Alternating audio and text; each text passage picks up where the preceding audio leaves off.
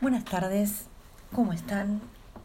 En esta oportunidad quiero compartirles eh, la palabra de Dios en un pasaje que se encuentra en el libro de Marcos, capítulos 11, versículos del 1 al 6. Y dice así, Cuando se acercaban a Jerusalén, junto a Betfagé y a Betania, frente al monte de los olivos, Jesús envió dos de sus discípulos y les dijo, vayan a la aldea que está frente de ustedes y luego que entren en ella van a hallar un pollino atado, en el cual ningún hombre ha montado.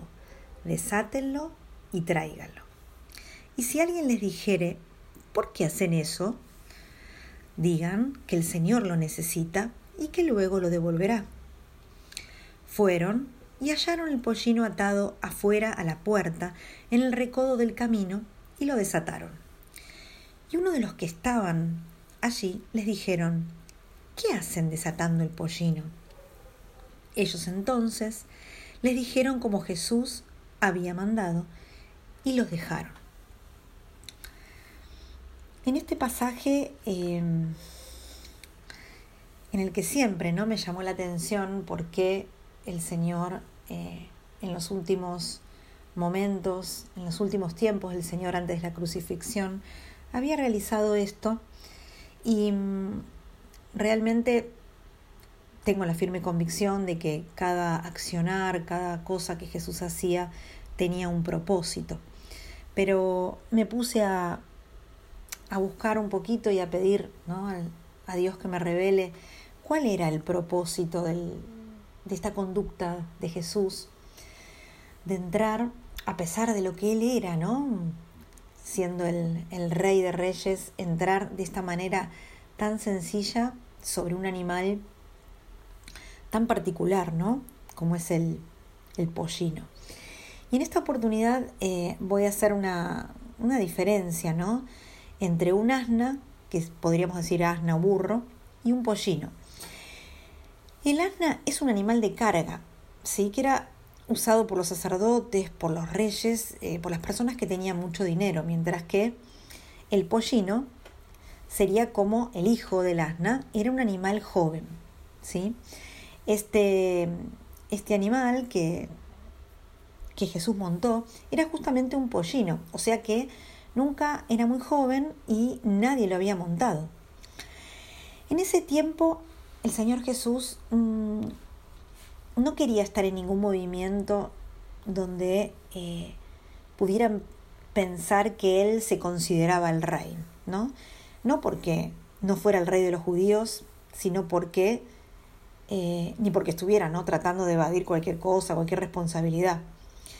En varias ocasiones él tenía claro que no había llegado su hora, su hora por ejemplo, en las bodas de Caná, en capítulo Juan en, Juan capítulo 2, versículo 4, en la fiesta de los tabernáculos, podemos esto verlo también.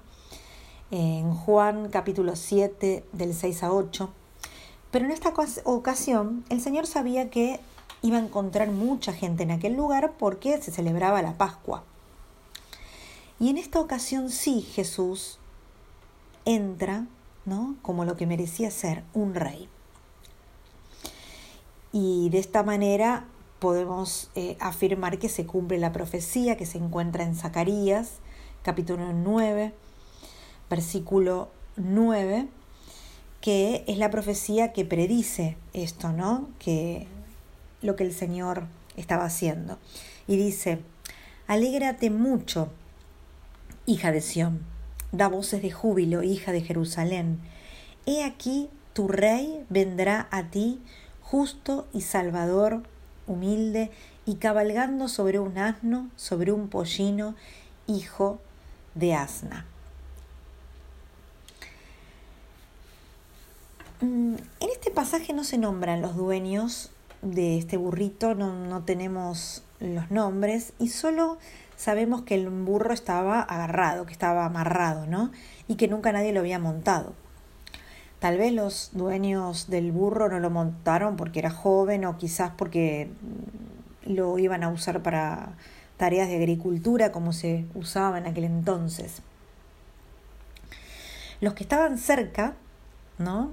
Eh, le llamó la atención esto. Empezaron a preguntarles, pero ¿por qué desatan el burro? Eh, a ver, respóndanos, ¿por qué hacen eso, no?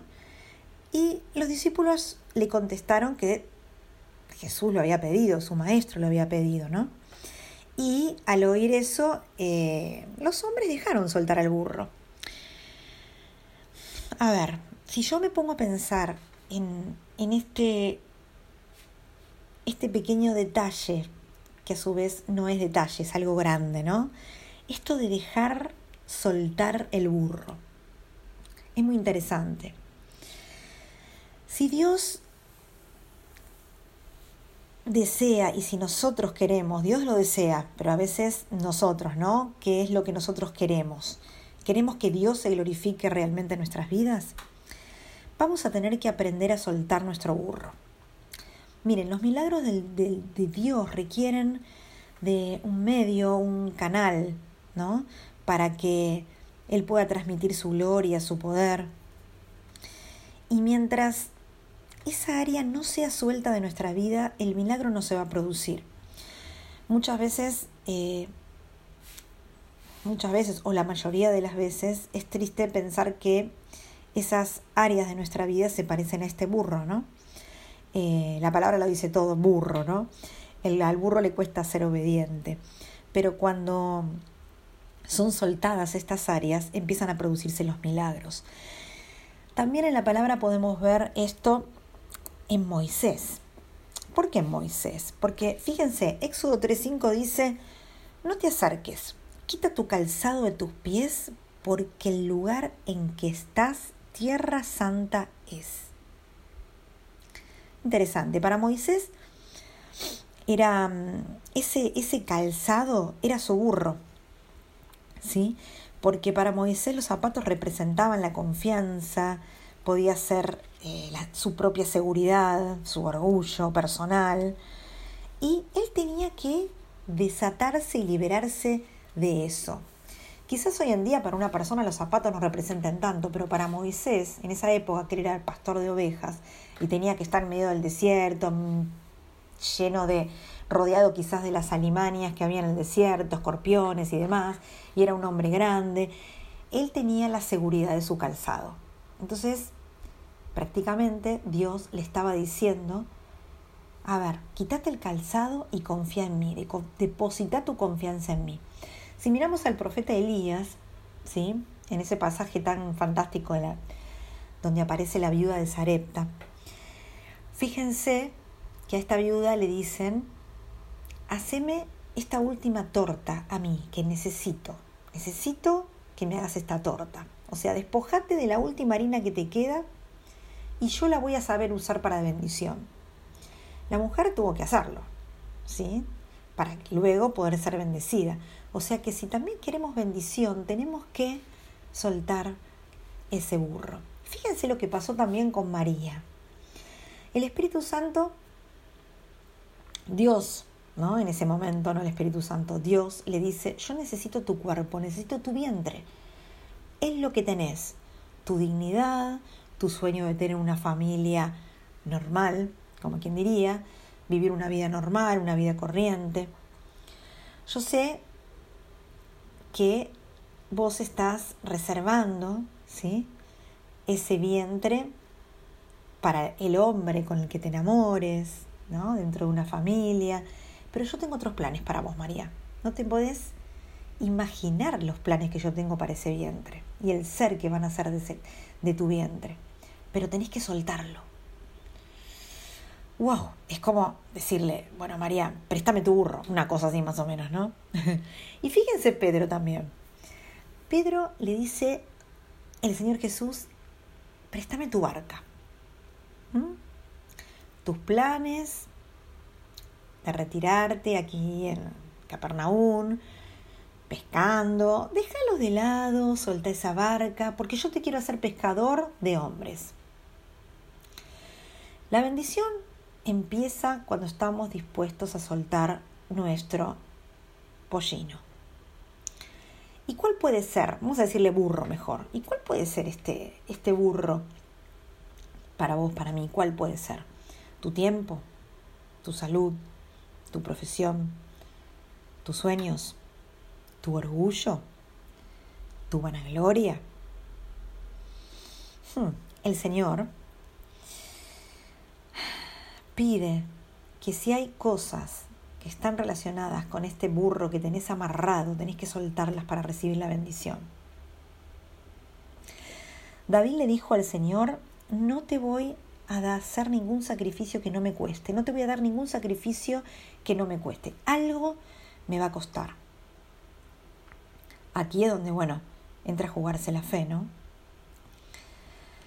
A ver, la fe, la fe para que nosotros podamos decir, bueno, me suelto, me libero de esto. Y ahora no es que estoy en la, en la nada misma, tengo la certeza de que Él me va a sostener. Me liberé del burro, pero Él me va a sostener. A ver, este burro viene a ser como, como el enganche, diría yo, ¿no? Eh, viene a ser como el pago, como en una inversión que tiene que ver con el reino, ¿no? Em, sobre eso que nosotros soltamos va a venir añadido todo, todo lo que yo puse delante de Dios como mi real necesidad, los sueños, la salvación, la gracia, la bendición, la sanidad, la liberación y todo lo que tiene que ver con lo positivo de parte de Dios, pero lo tenemos que creer. En el momento que el Señor nos, nos lo pida, ese burro lo tenemos que entregar. Porque al fin y al cabo, el propósito de Dios es montarse sobre nosotros, sobre nuestra vida, así como Jesús se montó sobre ese pollino. ¿Sí? Él quiere habitar en plenitud en medio nuestro, en plenitud. Pero esto es lo que Él nos pide. Soltar nuestro burro, aquello que representa nuestra seguridad. Que tengas un excelente día y que Dios te bendiga.